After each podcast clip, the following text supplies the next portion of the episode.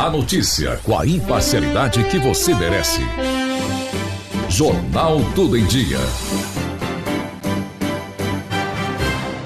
Presidente Jair Bolsonaro tornou lei a medida provisória 1040 de 2021, que facilita a abertura de empresas e busca melhorar o ambiente de negócios no Brasil. O texto, editado pelo governo em março deste ano, teve sua tramitação concluída no Congresso Nacional no início deste mês e agora passa a valer em caráter permanente. Entre as novidades, a lei determina a emissão automática, sem avaliação humana, de licenças e alvarás de funcionamento para atividades classificadas como de risco médio. Quando não houver legislação estadual, distrital ou municipal específica, valerá a classificação federal disponível na plataforma da Rede Nacional para Simplificação do Registro e da Legalização de Empresas e Negócios. Também foi criado o chamado voto plural, um tipo de ação especial que dá direito aos sócios fundadores de controlar a empresa mesmo que eles não possuam participação societária majoritária na companhia. De acordo com o governo, isso evita que empresas abram capital no exterior para manter o controle acionário por meio desse instrumento,